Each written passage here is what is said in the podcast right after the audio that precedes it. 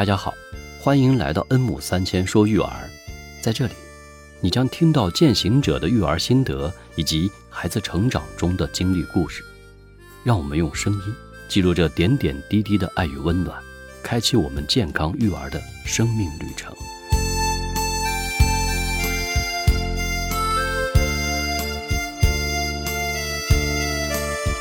Hello，大家好，我是恩熙玲。搭建良好关系，建立有效沟通，用两代人的视角解读育儿的时尚话题。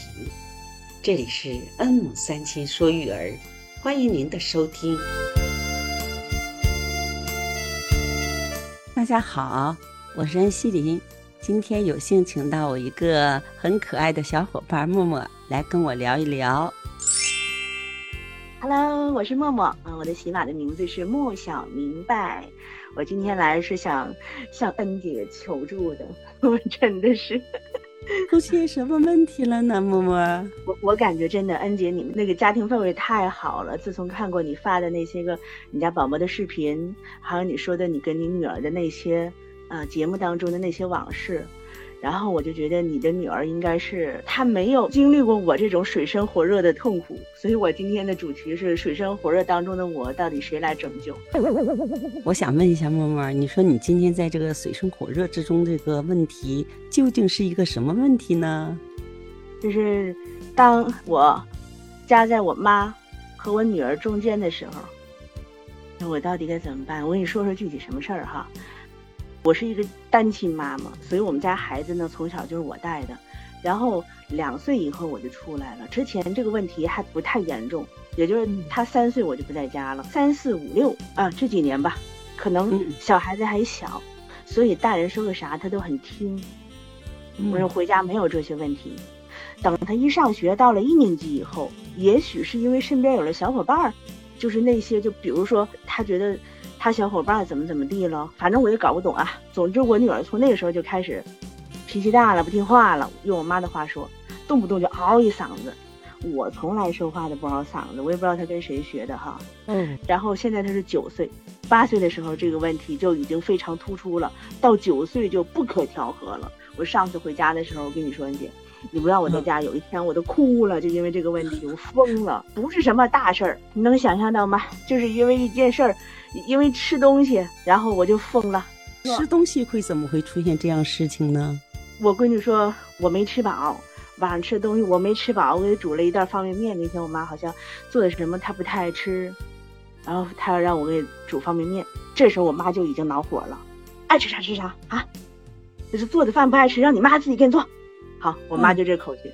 我妈那时候也是气气哒哒，那意思就是我做也不行，也不让我做，就是不让她吃，爱吃不吃。我都做完了，我妈说你太多了。她之前好像是吃了点什么吧？哦，吃了一个那个小的小汉堡，没吃饱。然后我妈让她少吃点，拿一筷子一挑，那一桌方便面条来放我碗里了。你把这个吃了，我闺女当时就不乐意了，哼，来小脾气。我比那流浪的孩子还不如，我都没妈，我的妈呀！就因为这个，然后就开始哭上了，然后那个。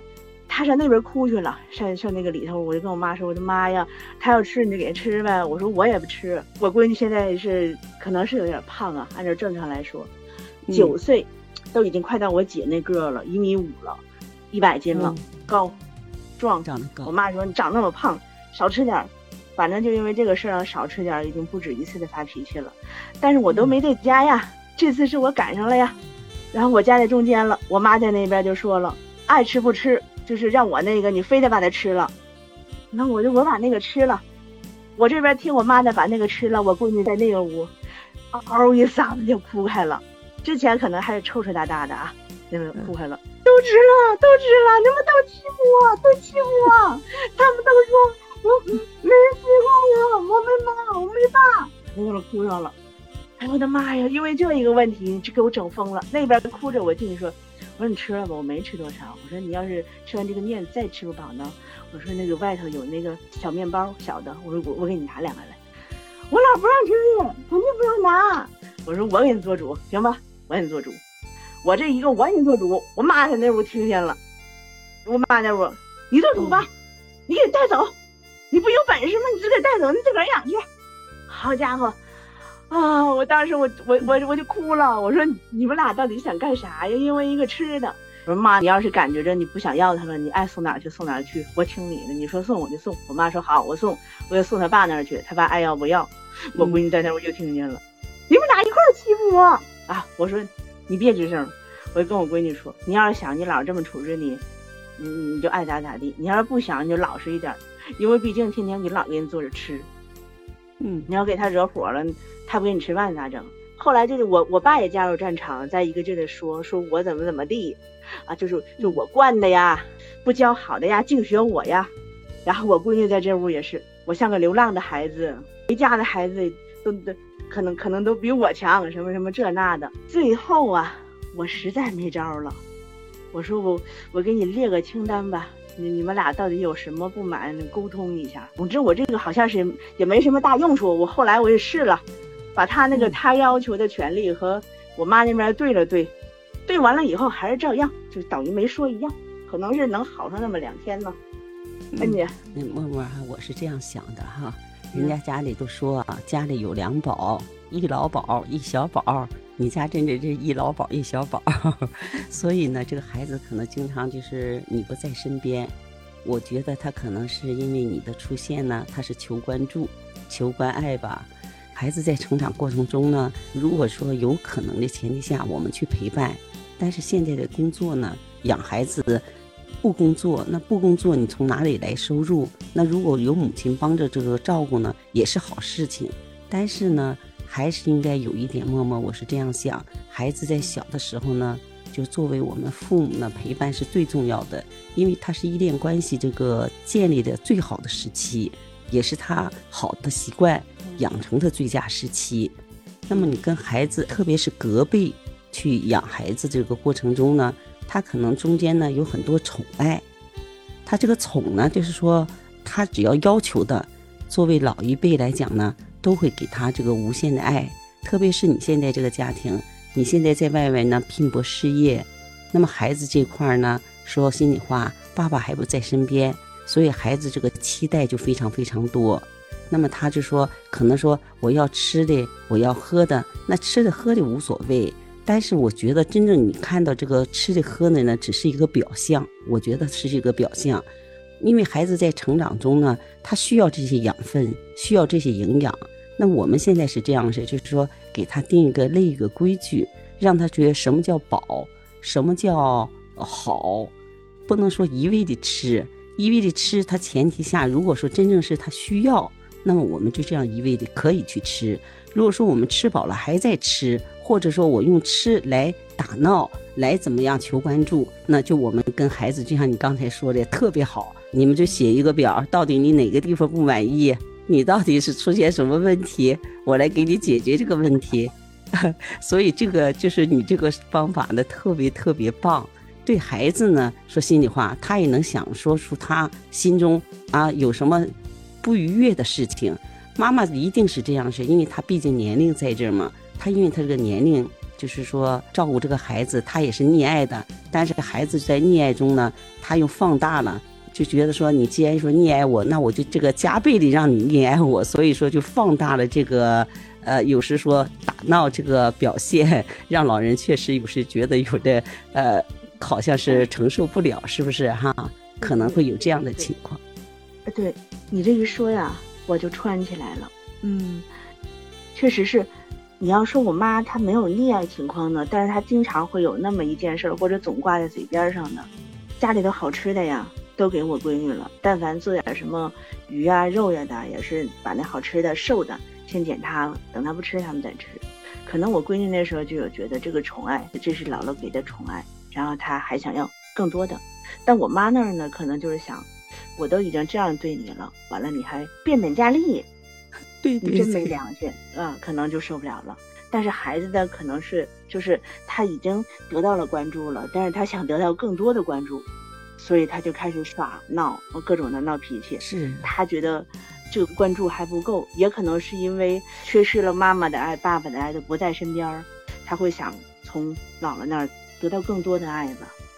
有有，你说的太对了。刚才刚才你一说，我就穿起来了，有可能是因为这样。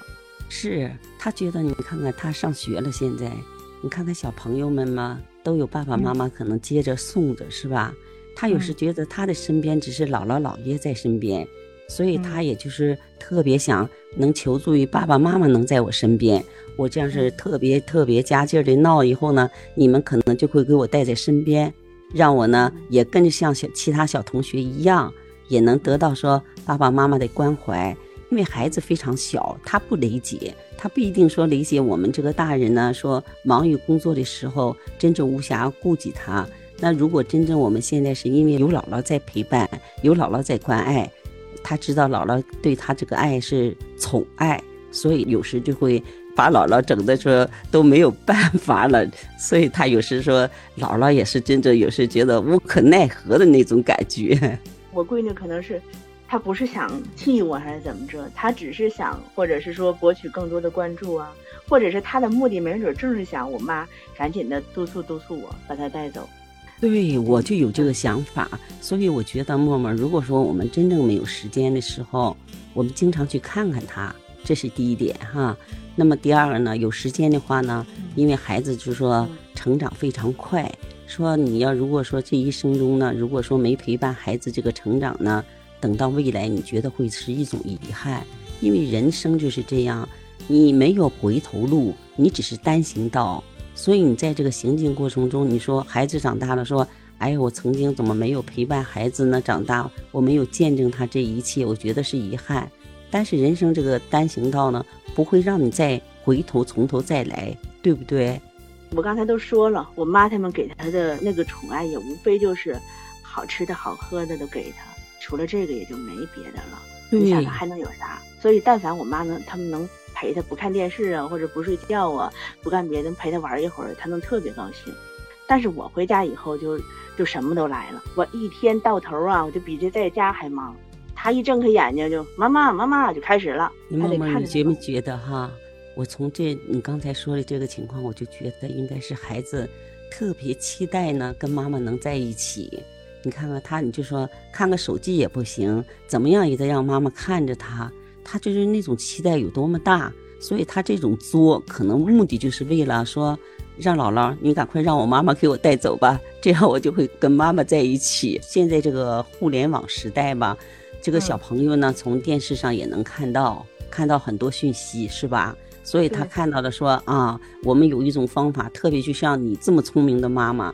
孩子一定是非常非常聪明的，那他通过这个遗传呢，他也会是这样的，所以他这聪明的小脑瓜呢，他就会灵机一动，想姥姥不是这么说吗？不行的话，你就跟你妈妈走吧，我实在不能整你了，你太怎么着了？